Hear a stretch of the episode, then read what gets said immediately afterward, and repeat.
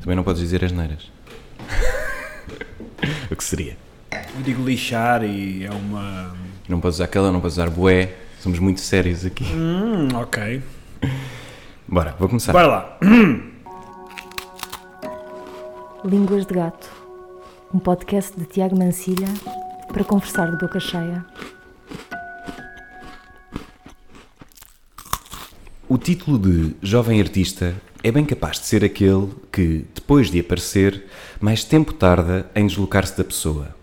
Soubessem disso os alquimistas e muitas dores de cabeça provocadas pela procura da eterna juventude teriam sido poupadas. Afinal, até quando é que um artista é jovem? Será isso uma benesse ou uma praga?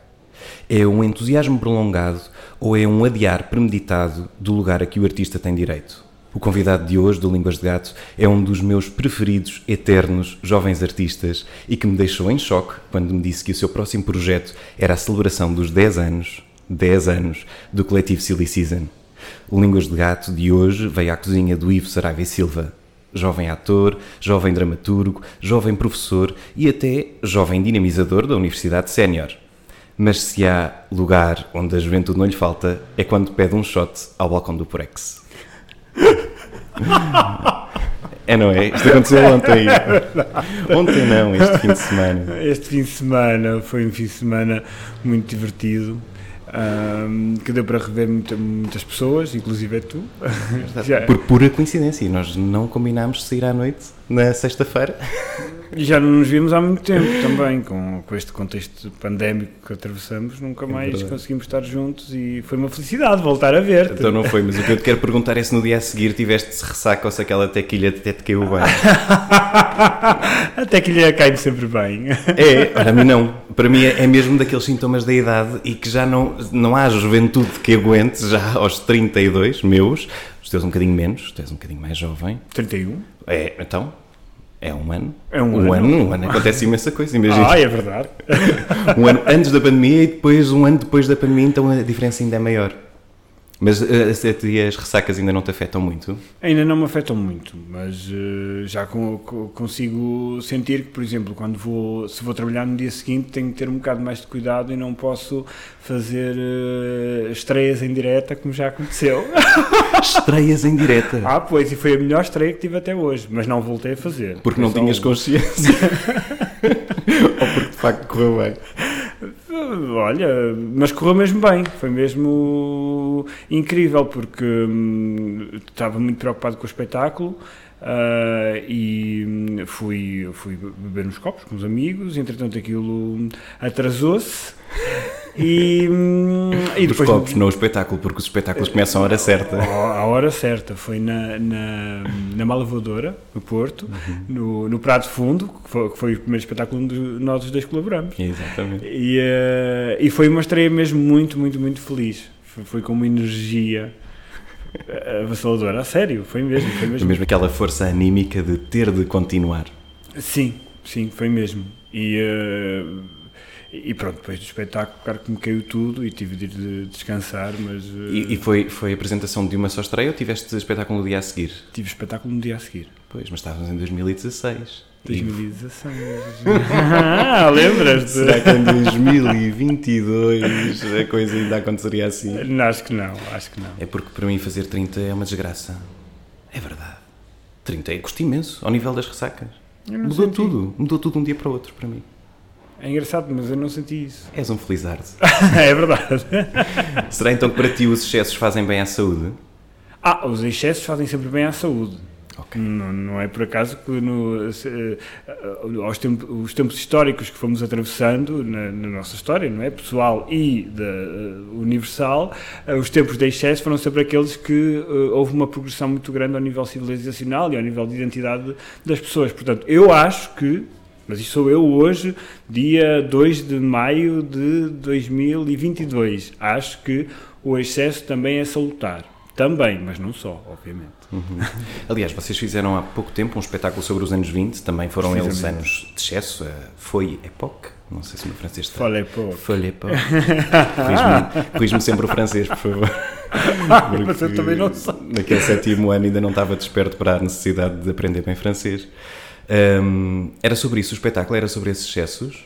Sim, eh, por isso é que eu estava a falar de, de, desta, de, deste conceito de excesso, mais de, um conceito que propriamente um excesso, uh, por causa desse espetáculo, porque nós eh, andamos a investigar muito os loucos anos 20, que foram anos de ouro, anos muito felizes, um, que parecia que iria haver um avanço muito certeiro e muito acentuado na, na história do mundo e depois com a com os tempos que se seguiram não, não, não se deu e, e, regredimos um bocado.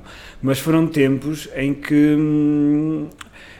em que houve muita evolução, houve o, foi a época em que tudo, tudo eclodiu e tudo estava na sua na, na, na, sua eh, puberdade, na sua juventude, a florescer, as novas danças, os novos, os novos ritmos, a nova música, o, os novo, as novas fórmulas artísticas.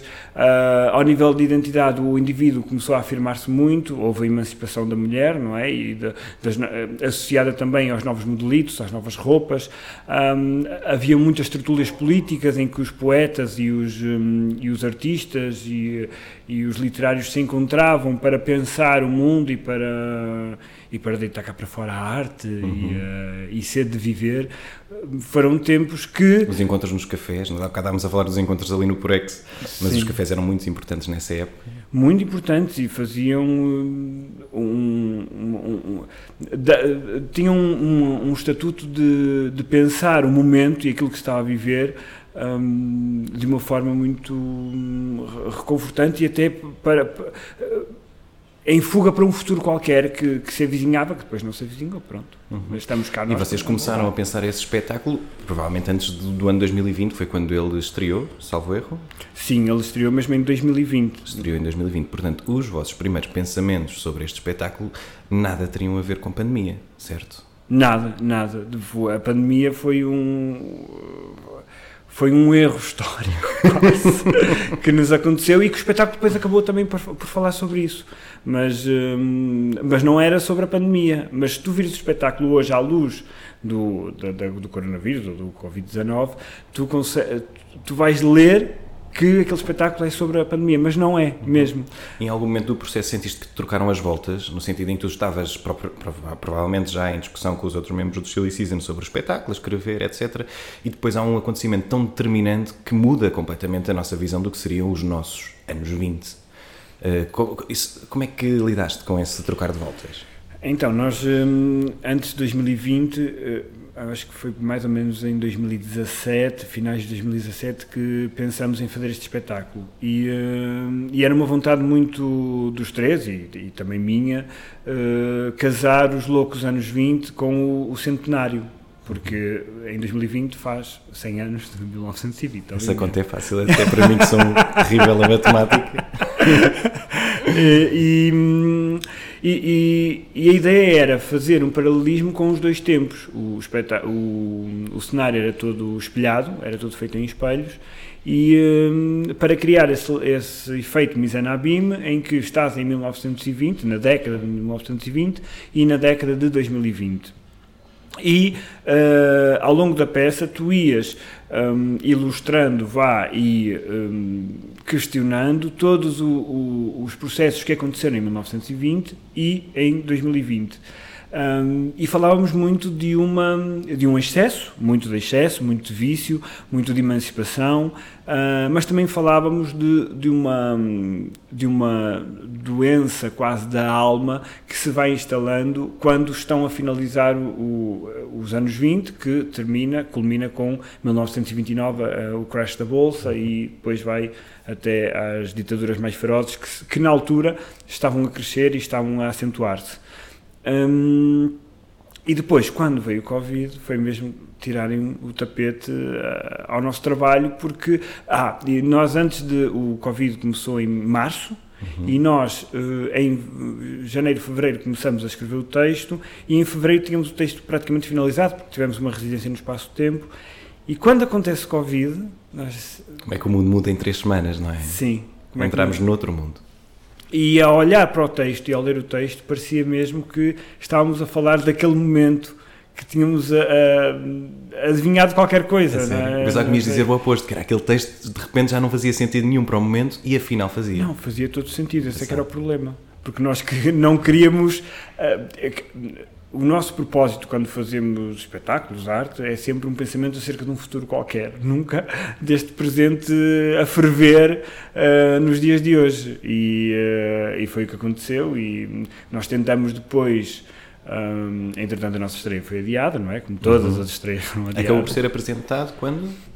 Acabou a ser apresentado em outubro. É, era para ser apresentado em maio no CCB. Ok. E depois só foi apresentado Transita em outubro, outubro. Uh, no Teatro Nacional de São João, que esse, nesse ano também fazia 100 anos. Uhum. então casamos as datas, digamos assim. e, e depois uh, íamos apresentar outra vez uh, em janeiro no CCB e voltou a segunda vaga, ou terceira vaga, já, foi tanta vaga que eu já nem sei, uhum. mas que voltamos todos para casa e não foi outra vez apresentado e pronto, infelizmente não foi apresentado uhum. em Lisboa. Tu andas mesmo aí a casar datas, portanto, em 2022 estás a casar os 10 anos do Silly Season, que nasceram em 2012. Uhum. Não, bora lá re regressar a esse tempo.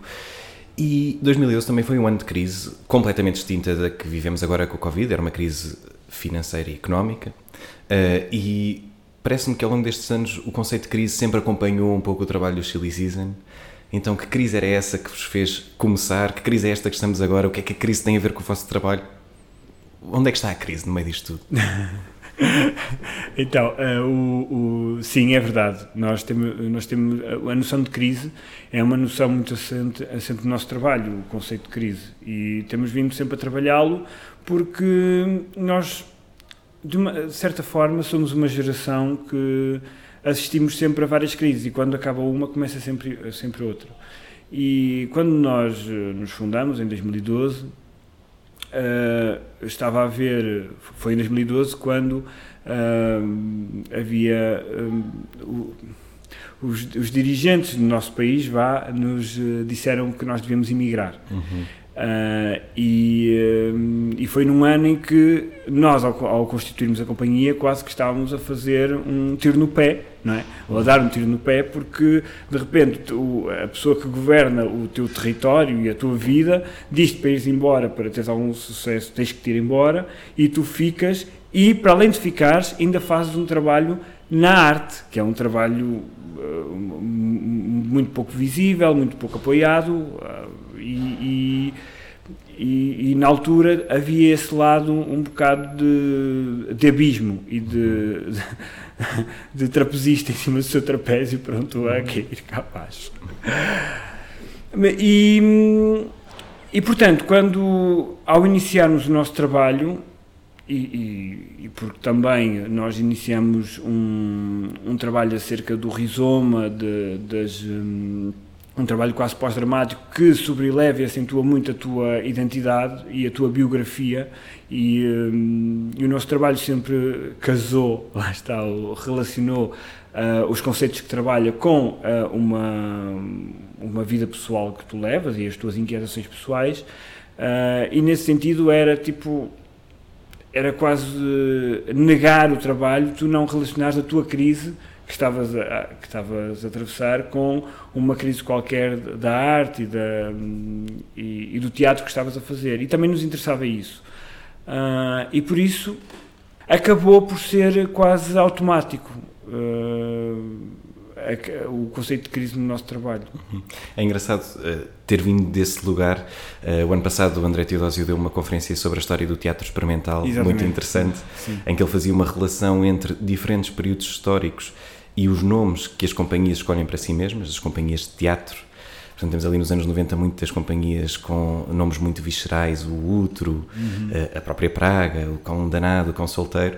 De repente, no período que, que o André atribuía, a, no qual se insere os Silly Season, já seriam nomes muito mais solares, Mundo Perfeito, Mala Voadora. Silly Season é um desses nomes mais solares, mas também vem desse, desse, desse confronto com a crise. É engraçado, então, queria perguntar-te como é que surgiu o Silly Season no meio de, de, uma crise política, social, económica e dessa vontade de fazer teatro. Ainda que seja um nome solar, é uma provocação. Uhum. Uh, Silly Season acaba por ser uma provocação porque uh, Silly Season é o epíteto que se dá aos meses de julho, agosto e setembro, supostamente, na altura, porque agora as, as estações estão um bocado trocadas, não é? Parece que temos uma, uma estação quase todo o ano.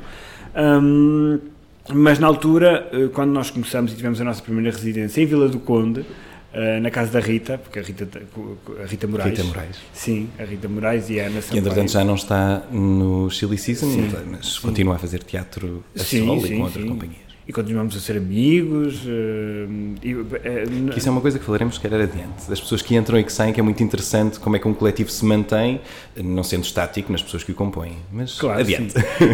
e, hum, e portanto, nessa primeira residência, nós lemos um artigo uh, já não me lembro de quem, que falava sobre o, o, o, conceito de silly season, que é dado então aos, aos, meses de julho, agosto e setembro. Porquê? Porque é quando o, o mundo, o país para, uh, quando as... as um, quando vai a banhos.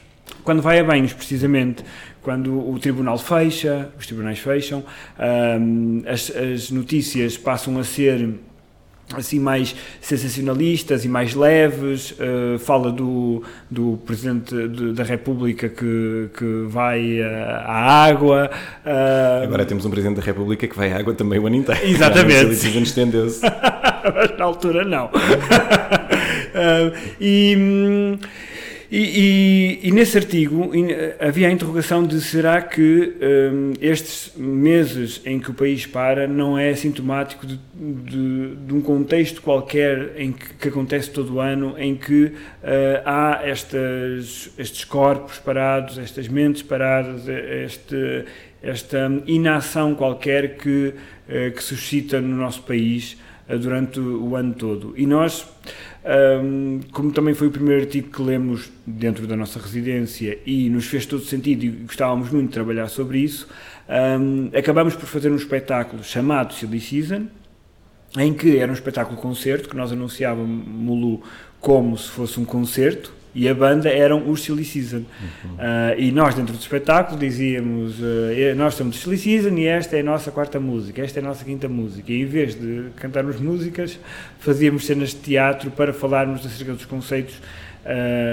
que abordávamos, íamos desde o tal conceito do país, para o conceito da Europa, de uma Europa adormecida, de, hum, também uh, discursávamos acerca da, das palavras e do discurso nos trair quando um, eh, queremos um, contactar com alguma coisa, ou dizer alguma coisa, ou explicar alguma coisa, e esse próprio discurso trair-se a si próprio. Um, e quando acabamos esse espetáculo, em 2012, estávamos em outubro de 2012, um, não sabíamos o que é que íamos fazer a seguir. E decidimos continuar a fazer espetáculos. E como uh, na altura uh, havia esse lado de um grupo que se chama Silly Season, acabamos por nos chamar Silly Season. Uhum. Mas isto para dizer-te o quê? Que não foi uma coisa uh, muito pensada e muito discutida e agora vamos ser uma companhia de teatro chamada Silly Season, mas eu acho que acabou por acontecer no processo dos espetáculos e no, no processo mesmo de trabalho do, de um grupo de pessoas, miúdos, vá, putos, uhum. que estavam a, a, tentar, eh, a tentar concretizar alguma coisa no, no teatro português e na arte portuguesa. Mas sabes que não foi a primeira vez que te vi? Não foi. Eu, porque eu não vi esse espetáculo. Esse, não viste esse, esse espetáculo? Season 2012. uma coisa ainda bem. não teria acontecido esta conversa agora se tivesse visto, se calhar. Olha, não estava em Portugal, tinha. tinha uh, uh, aceitei o convite do nosso primeiro-ministro da altura e na altura não vivi em Portugal. Em ah, foi? Sim. Não foi por não ter querido Mas ver. Onde é que estavas? em Berlim. Ah, olha. Fui para a, Europa, para a Europa que nos diziam para ir. Mas é sempre melhor voltar, na minha opinião. Estava adormecida? Não, estava efervescente. Fui lá buscar qualquer coisa. Berlim nunca está adormecido. Nunca está, é? nunca está. Há uma coisa que eles chamam mesmo em alemão Berlin Luft, que é o ar de Berlim. Uh, que tem qualquer coisa realmente de sensual. Hum, e que, é se, verdade, que se mantém ao longo dos tempos. Mas vi-te antes, em 2010, no espetáculo dos Praga, Sonho de uma Noite de Verão, em que tu aparecias com o Ricardo, e havia ali nesse. Quando vocês entravam em palco, uh, interpreta bem o que eu vou dizer, havia assim um lugar quase do lugar às novas. Vocês chegavam e apresentavam-se e aquilo era também meio autobiográfico, não é? Vocês falavam na primeira pessoa e, e de repente eu lembro-me de ter ficado com muita curiosidade para saber quem vocês eram, não é? Nós, na altura teria 20, não é? em 2010, e vocês continuaram a trabalhar juntos. Como é que foi esse teu chegar a Lisboa logo num espetáculo com o Teatro Praga, no CCB, com a dimensão que tinha aquele espetáculo, e que impacto é que isso teve no trabalho, em que, no trabalho que vieram a fazer a seguir? Eh, então, uh, uh, as histórias nunca, nunca começam uh, onde começam mesmo, não é? Claro. E, portanto, há, há, muitos fatores, muitos acontecimentos que antecedem uma, um, o começo de alguma coisa que tu possas fazer nomeadamente o Chili Season. Eu acho que no Chili Season acontece uh, a mesma coisa. Se bem que aquilo que, que eu te posso dizer é sempre uma versão da, uhum. da, da, história e nunca a verdade, não é? Um, ou melhor, é verdade, mas é uma meia verdade porque é a minha perspectiva da história. Um, e essa é a graça de conversar contigo. Exatamente. uh, mas uh, o Sem Noite de Verão foi um do, dos espetáculos muito importante para mim Uh, quer dizer, qualquer espetáculo que nós falemos, é, vou, vou sempre dizer que é um, um, espetáculo importante para mim, porque os espetáculos são sempre importantes em alturas diferentes do meu percurso, porque fazem sentido naquela altura. Mas o, o Sem Minuto de Verão uh, veio de um convite uh, da, da Praga para, para fazermos uma para integrar a, a, mim, ao Ricardo Teixeira, à Rita Moraes, ao Miguel Cunha e ao Diogo Lopes, para integrarmos um espetáculo chamado Sonho Bonito de Verão, em que um, nós seríamos a companhia de teatro, que no original uh, também existe, mas uma companhia de teatro chamada The End of Irony, Uh, e o objetivo era precisamente esse que estavas a falar, uma espécie de lugar às novas, que é apresentar uma nova companhia que vai nascer ali naquele espetáculo. E esse era o objetivo principal. Uh, nós, uh, na altura, nós vimos todos do Ballet Teatro, nós fomos todos colegas do Ballet Teatro e alunos do, do Pedro Penin. No Porto. No, no, Porto, sim. Um, por isso é que eu estava a dizer que as histórias nunca começam uhum. quando começam, há sempre coisas antes que, que influenciam o esses acontecimentos. E em que, por exemplo, agora aproveito para te dizer que o, esse seminário o Penin foi muito importante para o meu percurso artístico e, e, e dos meus colegas também, porque hum, nós estávamos muito insatisfeitos com aquilo que, que estávamos que de alguma forma víamos acontecer à nossa volta. Na altura o Porto também estava muito adormecido, uhum, atenção, não uhum. estou a falar do Porto de hoje, hoje está muito dinâmico, mas na altura o Porto estava algo adormecido e aquilo que nós víamos eram propostas artísticas um bocadinho mais ligadas ao clássico, que reproduzia fórmulas uh, muito idênticas e com as quais nós nos identificávamos porque hum, sei lá, nós queríamos experimentar coisas, estávamos na altura... Com as quais não se identificávamos. Não, não nos não identificávamos, não nos identificávamos. Porque estávamos numa altura, lá está, de, de, de descobrirmos-nos, de, de, experimentar coisas, de, de, perceber quem é que nós éramos, de perceber para onde é que queríamos ir e sentíamos que de alguma forma todas essas fórmulas que nos eram, que nos eram impostas por aquilo que víamos e às vezes por aquilo que fazíamos em algumas aulas, não todas, uh, nos castravam de alguma forma. E quando chegamos ao seminário, que foi o último que nós fizemos no Ballet Teatro, nós uh, percebemos que com o Penin nós conseguíamos uh, ser. Conseguimos experimentar uh, várias coisas, uh, tudo, todas as ideias que queremos testar até então, todas muito naivas, claro, uhum. poderíamos testá-las e perceber para onde é que aquilo poderia ir. E até conseguimos perceber que a maior parte das ideias afinal não funcionavam.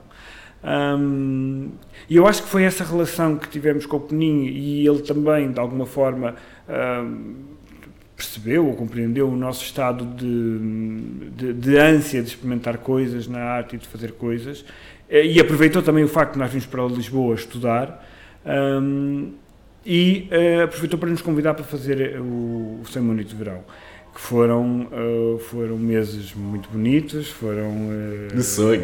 Foi de sonho mesmo, foi mesmo de sonho.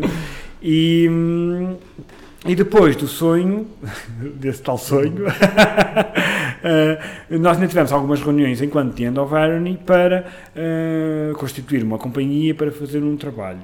Uh, mas com a escola e depois éramos muitos e, e, cada um estava em turmas diferentes, não conseguíamos um, equilibrar horários, depois não tínhamos sítio para ensaiar, tinha sempre que ser num, num café, era sempre o Jerónimo ali da, do Chiado E então não conseguíamos uh, levar o trabalho avante. Parecia que cada, a cada reunião nós avançávamos um pouco, mas não, as reuniões não eram uh, em número necessário para constituirmos um projeto. Então o que é que é necessário verdadeiramente para se começar uma companhia de teatro? Imagina que alguém agora está, está a ouvir e quer começar a fazer teatro. O que é que tu aconselhavas, do alto dos teus 10 anos de experiência, Silly Season? Uh, mas 10 anos não é nada. Era um manual, já, já dá para fazer um manual. Ai, não sei, eu acho que é. Não sei o que é que é Eu ainda não sei. Ainda não sei o que é que é necessário para se constituir como companhia, nem sei o que é que é necessário para se fazer teatro. Eu vou sempre. Mas primeiro são as pessoas com quem estás? Para mim. Ou são as ideias? Pergunto. É engraçado porque no espetáculo que vamos fazer agora tem, tem, temos uma pergunta mais ou menos uh, similar. Juro que ainda não li o texto. Juro. Para mim, a, primeiro são as pessoas.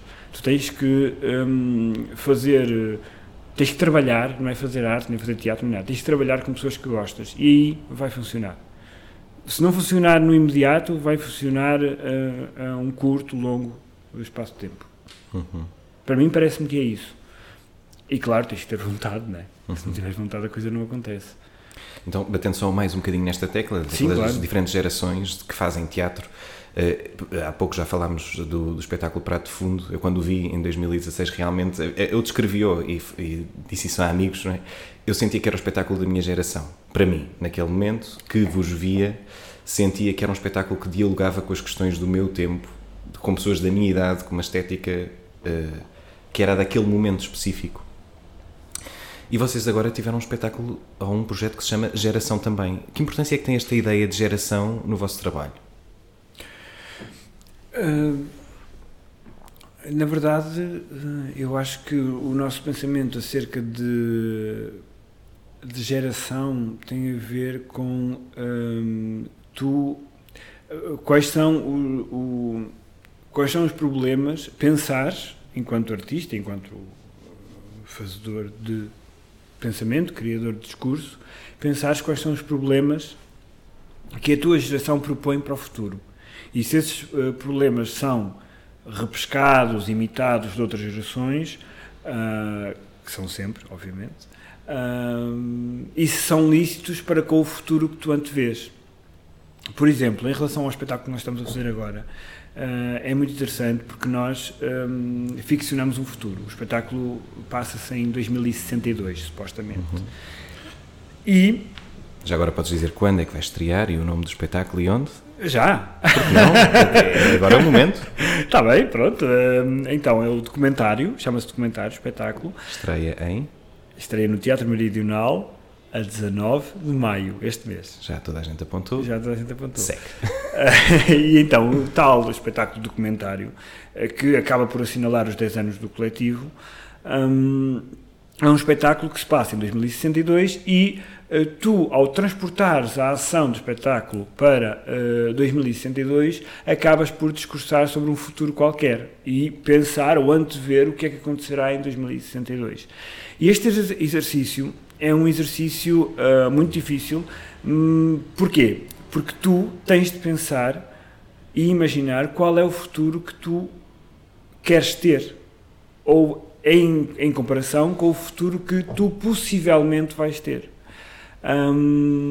e essa imaginação desse futuro faz com que no presente tu possas propor ideias ou propor problemas, problemáticas, quando digo problemas é problemáticas, um, que sejam um, debatidas, relacionadas, um, exploradas para chegares a esse futuro utópico que tu antevês, se bem que nunca irás chegar, uhum. não é? Porque porque nunca, as coisas nunca se passam como nós queremos ou como nós gostaríamos que elas se passassem.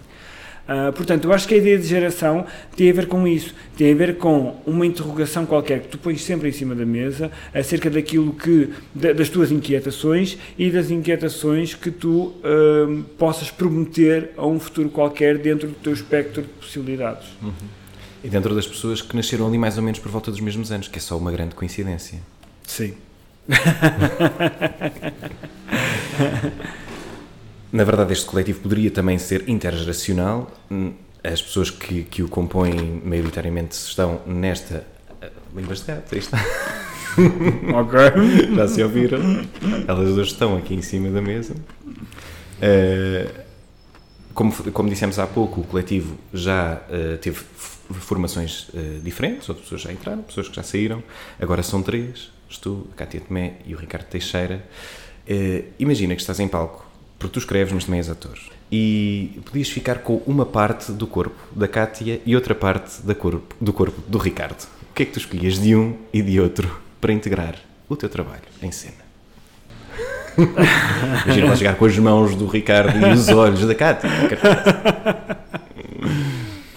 Então, hum, acho que uh, não posso mesmo ficar com os inteiros, tenho que os partir. Não, tens, é só um membro. É só qualquer coisa que possas retirar.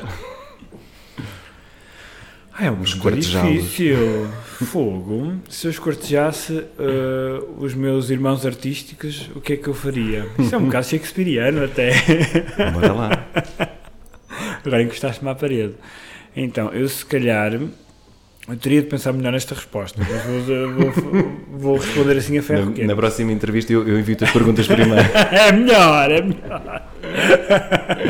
Ou o teu agente, quando já tiveres assim um agente, imagina, que seria? Exato, pois. Hum, estou mesmo nervoso com esta pergunta. Então, se calhar ficava. E posso ficar com o mesmo membro dos dois? Podes, se eles tiverem.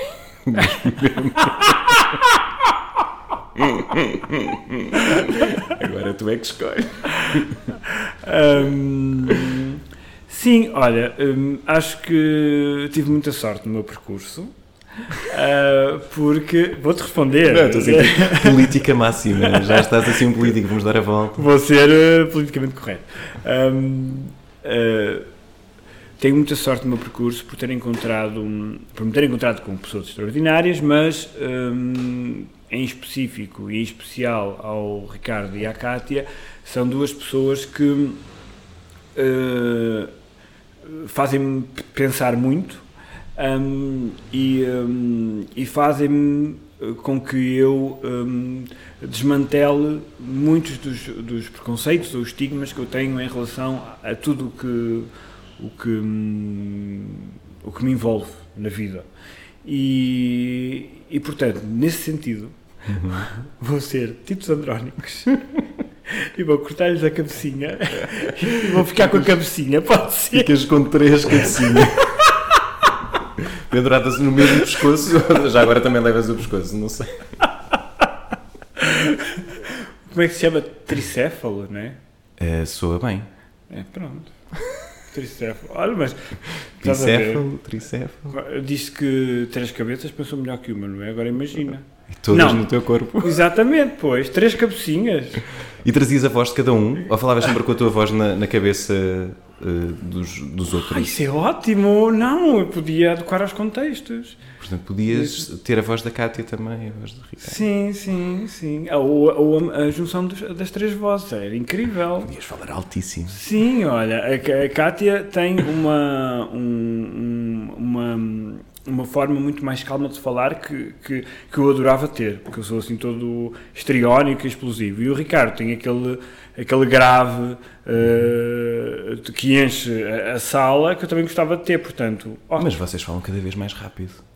Cada vez que eu ver um espetáculo vosso, vocês têm uma capacidade de falar ainda mais rápido, mais rápido, mais rápido. Ai, porque não viste este novo. ainda vai ser mais rápido, eu acho não é Não, não, não. Este nós vamos uh, ralentando. Ah, não me façam isso, por favor. Eu já não suporto câmaras lentas, já não. Já não Sim, mas é é, é, é, é provocação. Ok. O próximo espetáculo ainda não existe, ainda não o vi, portanto, depois a partir do dia 19 existirá. Logo, existirá e logo poderemos, poderemos falar sobre isso. Mas esta coisa de falar rápido, para lá falar sobre isso. Hum. É qualquer coisa que acompanha a maior parte dos vossos espetáculos. É o quê? É uma urgência no dizer? É, um, é uma maneira de, de aliviar o tédio? É um, o que é que os faz ter esse ritmo tão, tão rápido no vosso discurso? É, é, não é uma maneira de aliviar o tédio. É, acho que tem mais a ver com essa urgência de dizer que, que estavas a falar. É, também tem a ver com uma estética qualquer que nós gostamos de impor ao nível da sonoridade do espetáculo e da fala, mas também tem a ver com um, o facto de, quando nós criamos espetáculos, há uma série de uh, proposições e questões que nós colocamos em cima da mesa para o espectador e enigmas para o espectador decifrar. Um, e uh, esses enigmas uh, faz parte da nossa, do nosso querer que, os, que, os, que cada espectador tenha uma, uma viagem diferente dentro do espetáculo e que faça a sua própria dramaturgia.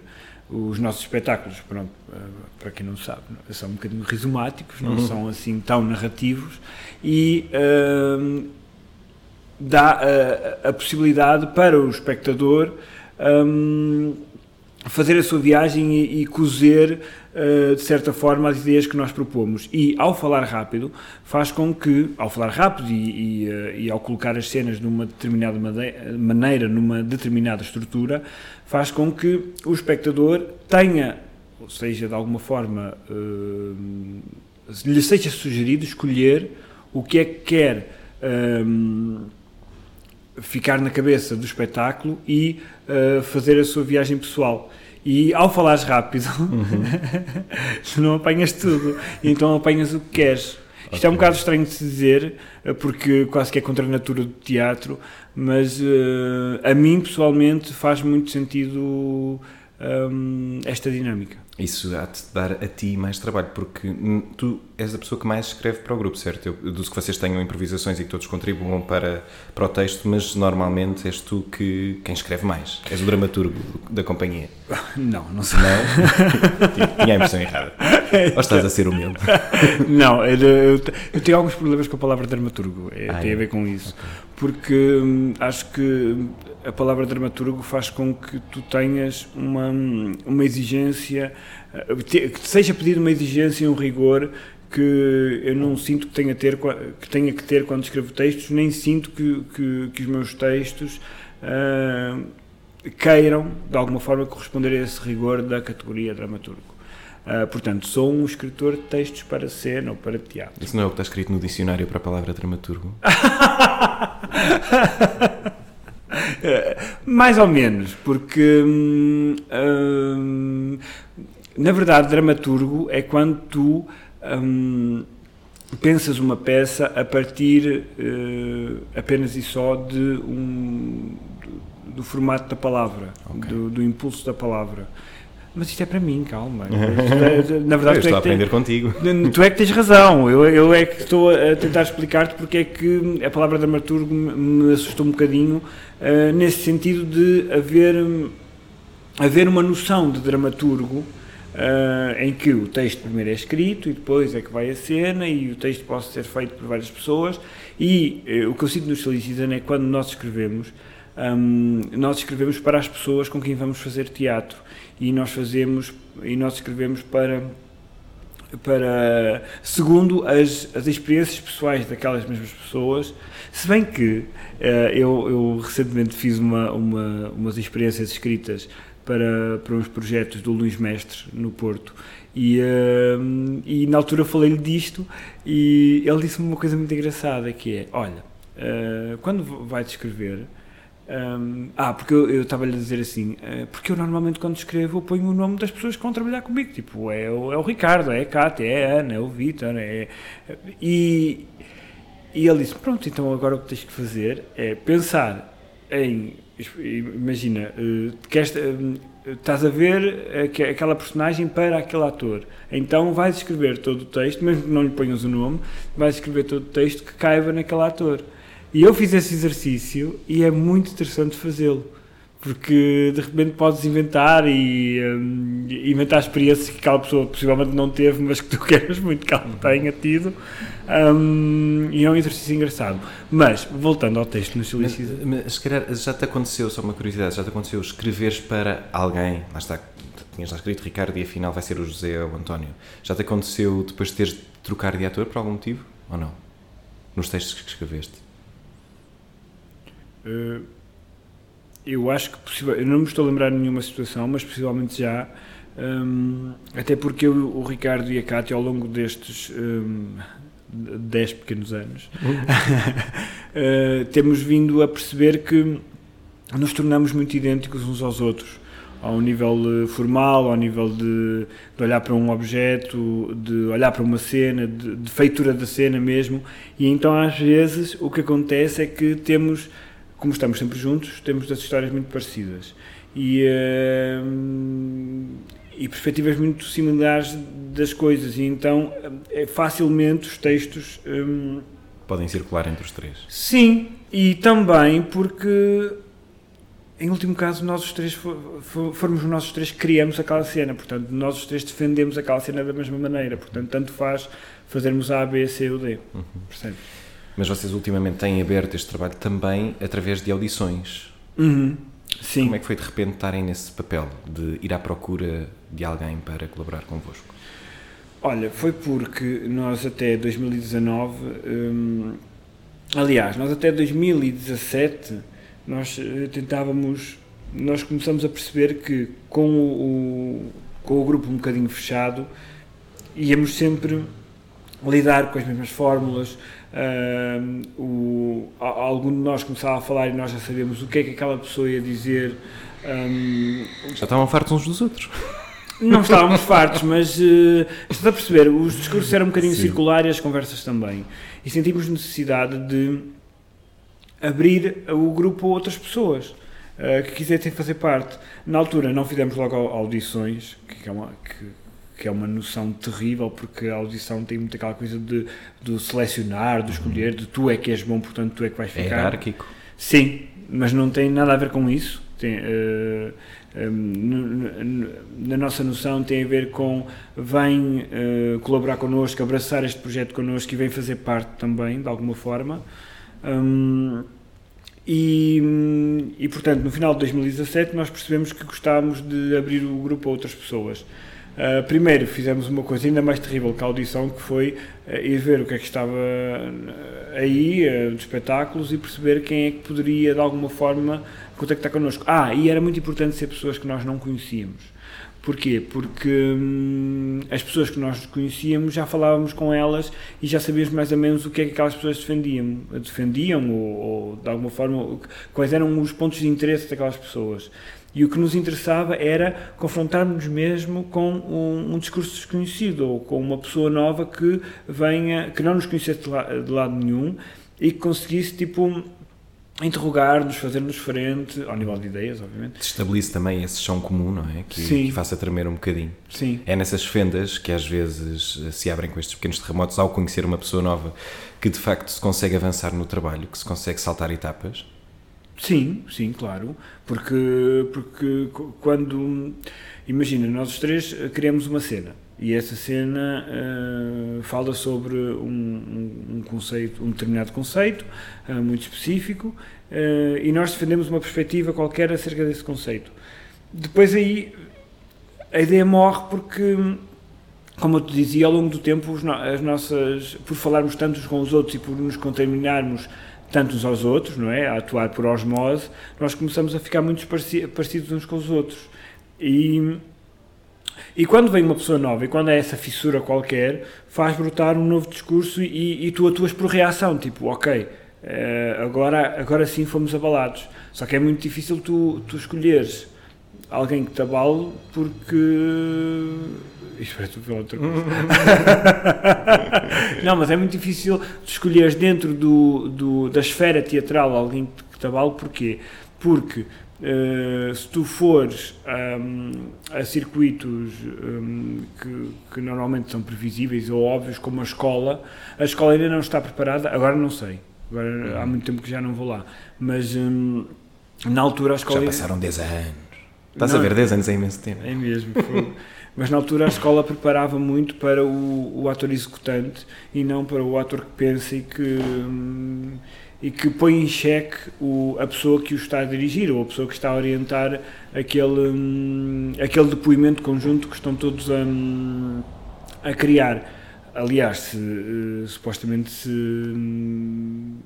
se fizeres frente ao, ao teu ao teu diretor não é bem visto e aqui não, aqui nós gostamos mesmo de de, de, perceber, fazer frente no sentido de, de, das ideias, percebes? Uhum. De tipo desmantelar as ideias que nós estamos a criar e propor-lhe questões e, uh, e ampliá-las de alguma forma.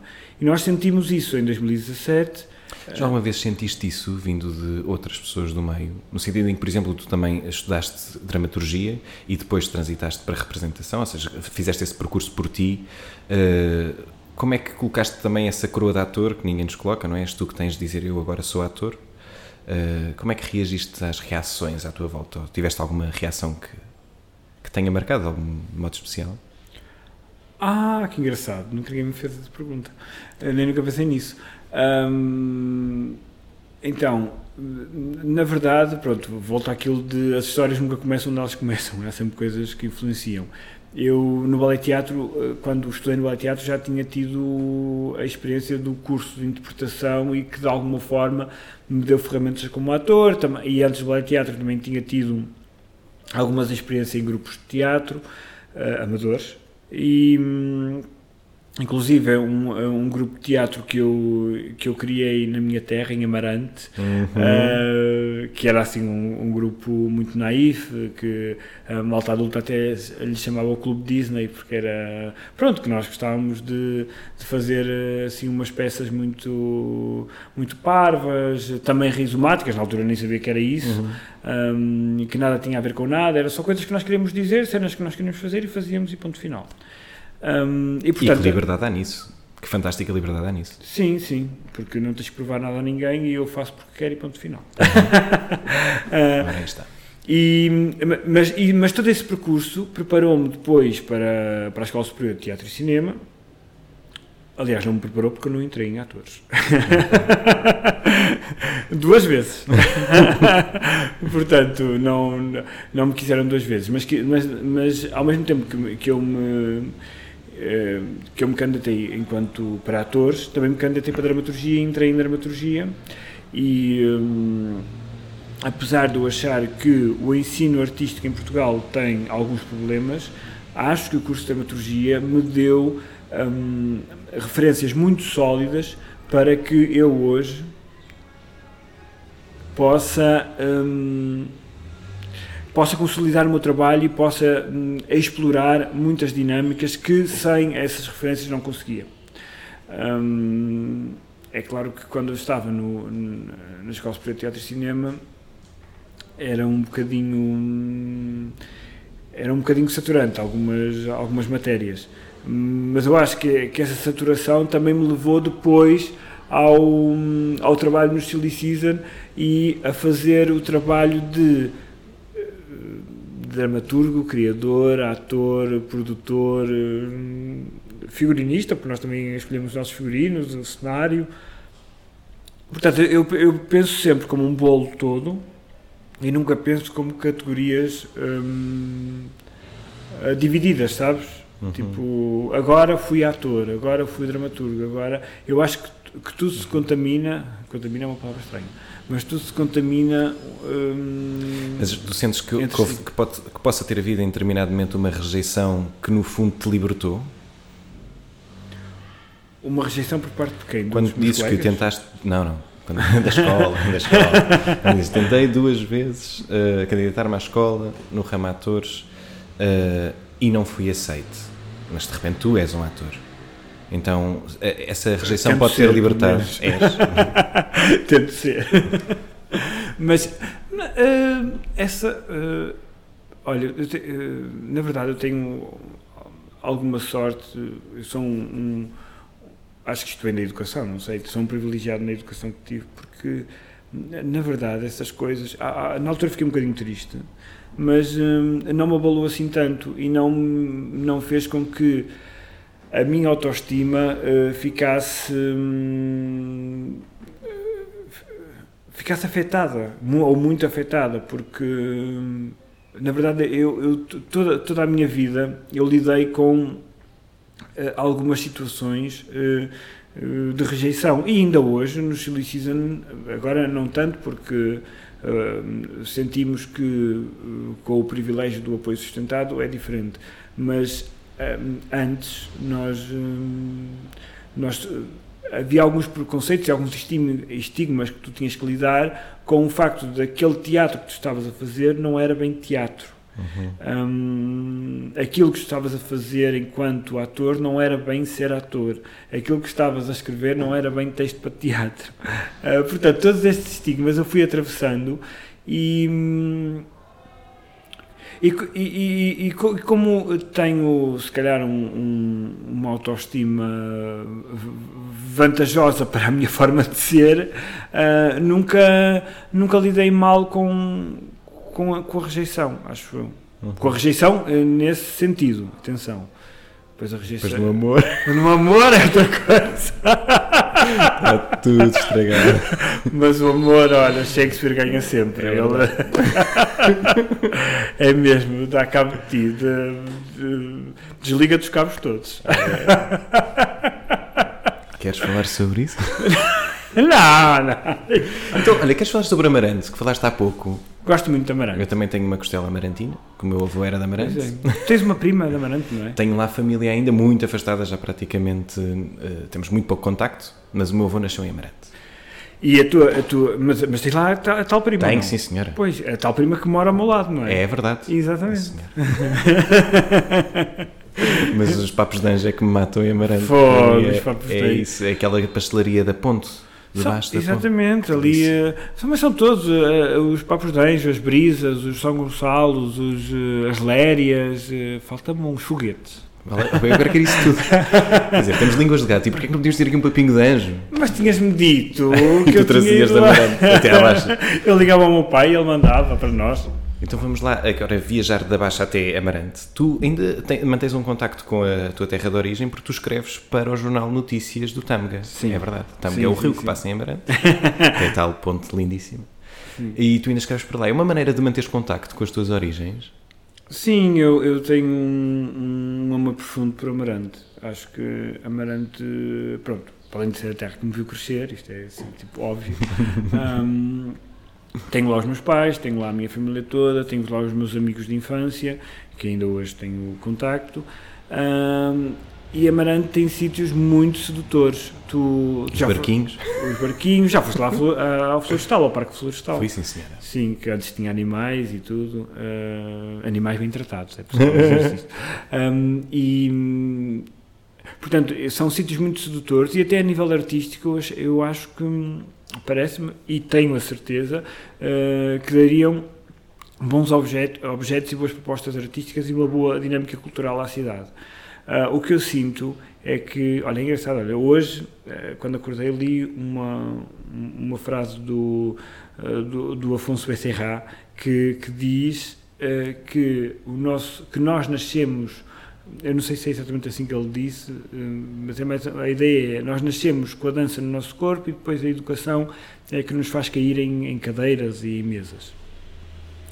E eu sinto um bocadinho isso com o Amarante que é, hum, eu sinto que as pessoas de Amarante, também se calhar por causa do clima, por causa do rio, por causa do verde, por causa da, do ar, o ar de Amarante é um ar muito especial, não é? Não É sei. assim, não, é? Não, mas é mesmo. Não sei, isso diz-me tudo. Então a neblina... de- Que eu fui poucas vezes a Amarante. Eu fui quando era muito criança e depois voltei lá. Olha, devia ter sido na altura do Prato Fundo, na verdade. Pá, em 2016, 2017. Ai, tenho que te levar lá, então tenho que te levar lá é no inverno, inverno, inverno Ok. e no verão, verão, verão, que aquilo é o- os picos mesmo.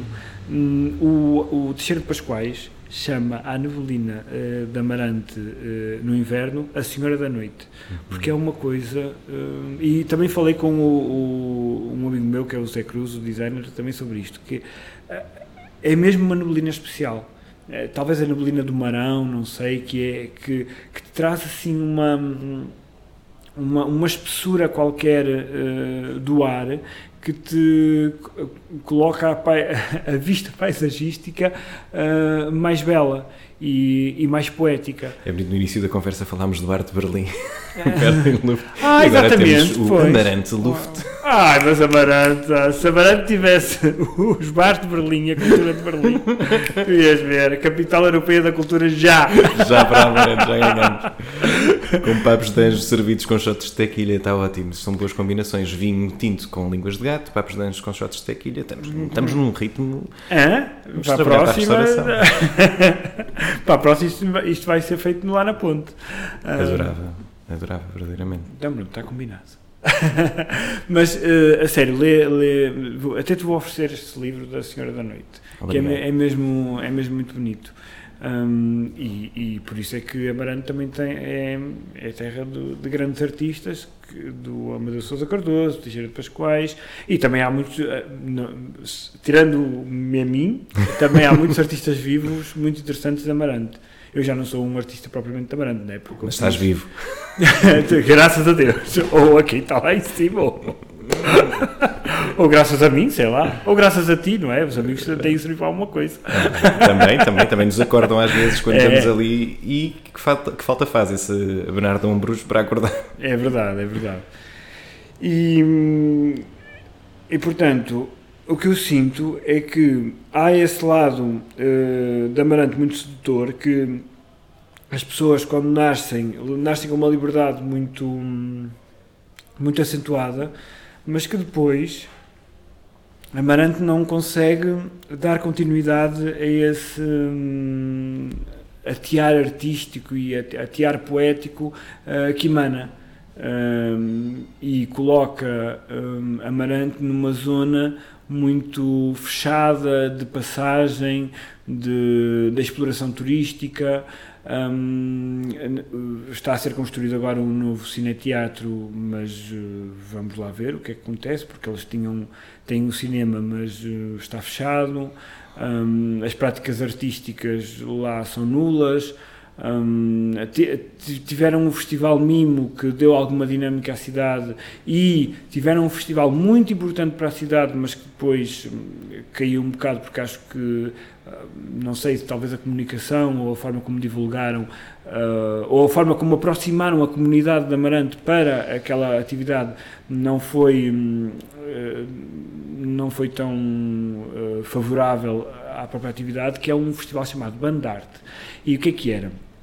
Eram uh, a apresentação de novas bandas em Amarante, com, sei lá, com uh, malta com os seus 17, 18, 19, 20 anos, que tinham criado bandas e apresentavam em vários bares de Amarante à comunidade. Tu ias lá ver as bandas, bebias um copo, uh, isto em julho, assim, um calor ardente mesmo, que só conseguias andar com um, trapinho por cima. a sério, é mesmo. E... Um, só que depois não teve. Eu, eu, ia, eu fui a esse festival e senti que o festival não tinha. O público que tinha eram os amigos, e às vezes, houve uma vez que estava eu e o meu melhor amigo lá dentro do bar e a banda a atuar para nós dois, que foi um privilégio. privilégio. Foi mesmo um privilégio, mas foi um bocado triste. Pena, porque, claro. sim, é mesmo. Hum, uma pena. Eu sinto Sentes que... que é uma cidade que já está despovoada de gente mais jovem ou ainda há muita gente jovem? Em Brand? Ainda há alguma, mas eu sinto é que os jovens, por exemplo, mesmo uh, sítios noturnos, lugares noturnos, uh, acabaram de fechar todos, também por causa do Covid, uhum. que não voltaram a, a, a, reabrir. a, reabrir. Então, tu sendo jovem numa cidade como esta, que não te dá a possibilidade para tu crescer, experimentar a tua liberdade e, e te afirmar de alguma forma, aquilo que tu fazes, que foi aquilo que eu fiz na altura também, é, é ir-te embora e procurares uh, outra, outras formas eh, de existência que não na tua outros lugares de existência que não na tua cidade. Se bem que eu saí de Amarante eh, não foi por ser Amarante também foi porque um, o contexto de Lisboa é muito mais favorável para o, o circuito uh, onde eu me movo que é o circuito artístico não é? E onde eu quero trabalhar. Uhum. é mais por aí. E depois envias as cartas para o jornal de notícias do Tamca envio as, as, as tuas crónicas. As, minhas crónicas, sim. É uma forma de diálogo.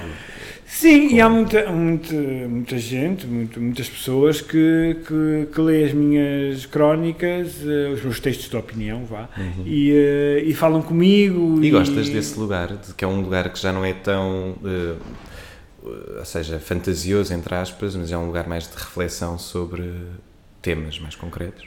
Sim, gosto. E gosto de falar, mas mais do que escrever para o jornal, gosto de, quando vou lá, falar com as pessoas acerca dos meus textos, porque eu sinto que, que aí hum, consigo lidar hum, com a minha cidade e com as pessoas da minha cidade de uma forma mais genuína e de uma forma mais autêntica, porque aquilo que eu escrevo nos meus textos, de opinião, é aquilo que eu sou e, eh, ou, ou aquilo, que, aquilo que eu sou, porque é aquilo que eu penso, é aquilo que eu de alguma forma quero exteriorizar para o mundo e as questões que eu quero lançar uh, para, o, para o mundo que me envolve. e ao haver um feedback, eh, ao haver uma reação a isso, seja boa, seja má, seja hum, dialética, eu, eu, eu- pa- para mim é mesmo muito bom porque estou em, em relação efetiva com, com o lugar de onde, de onde saí. Saí é uma palavra estranha porque eu nunca saí de lá, eu, tô- eu vou lá várias vezes, Uhum. mas Tinhas que idade já agora? 15, 14. 14. Uhum. Ivo, estamos a aproximar-nos aqui do final da nossa conversa, então Não. vamos pegar. Vamos, tens, tens de acabar algum dia. Claro. Esse teu não foi assim um bocado como um miau. Houve um bocado de línguas de gato nesse não. Miau. mas então vamos lá fazer exercício. Estavas a falar, saíste de Amarante pela primeira vez para estudar eh, no Porto, no Ballet Teatro, certo? Sim. Com 14. Imagina que ainda não fizeste os 18, estás aí mais ou menos nessa, nessa faixa etária. Que coisa de adultos, ou que lugar de adultos, é que tu não te importarias de transgredir as normas para ir, frequentar ou fazer? Qual é que era a coisa Imagina que agora tens entre 14 e 18 anos. Qual é que era a coisa, maiores de 18 anos, que não resistias a fazer? Uh, maiores de 18 anos, tipo quê? Ir, Coisas de adultos? Não sei, diz-me tu. O que- Mas o que é que são coisas dos adultos? Não sei. Ir. uh, Há coisas de adultos super chatas. Atenção, isto não tem de ser eh, kinky. Vou contar uma história. é melhor. Hum, eu, eu, eu, hum, eu, eu tive, eu tenho uns pais extraordinários. E os meus pais eh, sempre. E sou um privilegiado porque os meus pais sempre me. eh, porque os meus pais sempre me apoiaram e incentivaram a, a- a ser artista, ser ator, ser eh, uma pessoa do teatro. Hum, só que hum, houve uma altura, quando eu queria ir para o ballet teatro, eh, que os meus pais estavam muito em dúvida se me deixavam ir ou não, e, eh, e disseram que, que não, que o melhor era acabar o 12 ano e depois eu pensava se ia para uma faculdade de teatro ou não. E, eh, e pronto, dentro da minha adolescência, acho que foi uma espécie de revolta, pequenina revolta, falei com o meu melhor amigo e fugi para o. fugi para, para Bragança, Que lindo. onde o meu melhor amigo tinha a Fizeste uma casa da mochila e avó. foste-te embora? Apanhaste num autocarro, como é que foi? Foi, eh, na verdade, pedi ao meu amigo para irmos embora, e, mas os meus pais sabiam mais ou menos. Pronto. Eu Estava naquela de, ok, pronto, vamos deixá-lo ir. Pedi ao meu amigo eh, para irmos em- embora para algum sítio e, o, e a mãe desse meu melhor amigo pagou-nos tudo. E nós fomos para, para Bragança curtir três dias, pronto. Fantástico. Então seria essa coisa de adultos que é poder ir para outra cidade sozinho três dias. É uma coisa de Que eu adultos efetivamente fantástica. fiz, não é? Claro. E, que, e, e transgressora. Uh, Não é transgressora, mas pronto. de- para mim, na altura, foi. Claro. Eu pensava que, que era, mas. uh, sim.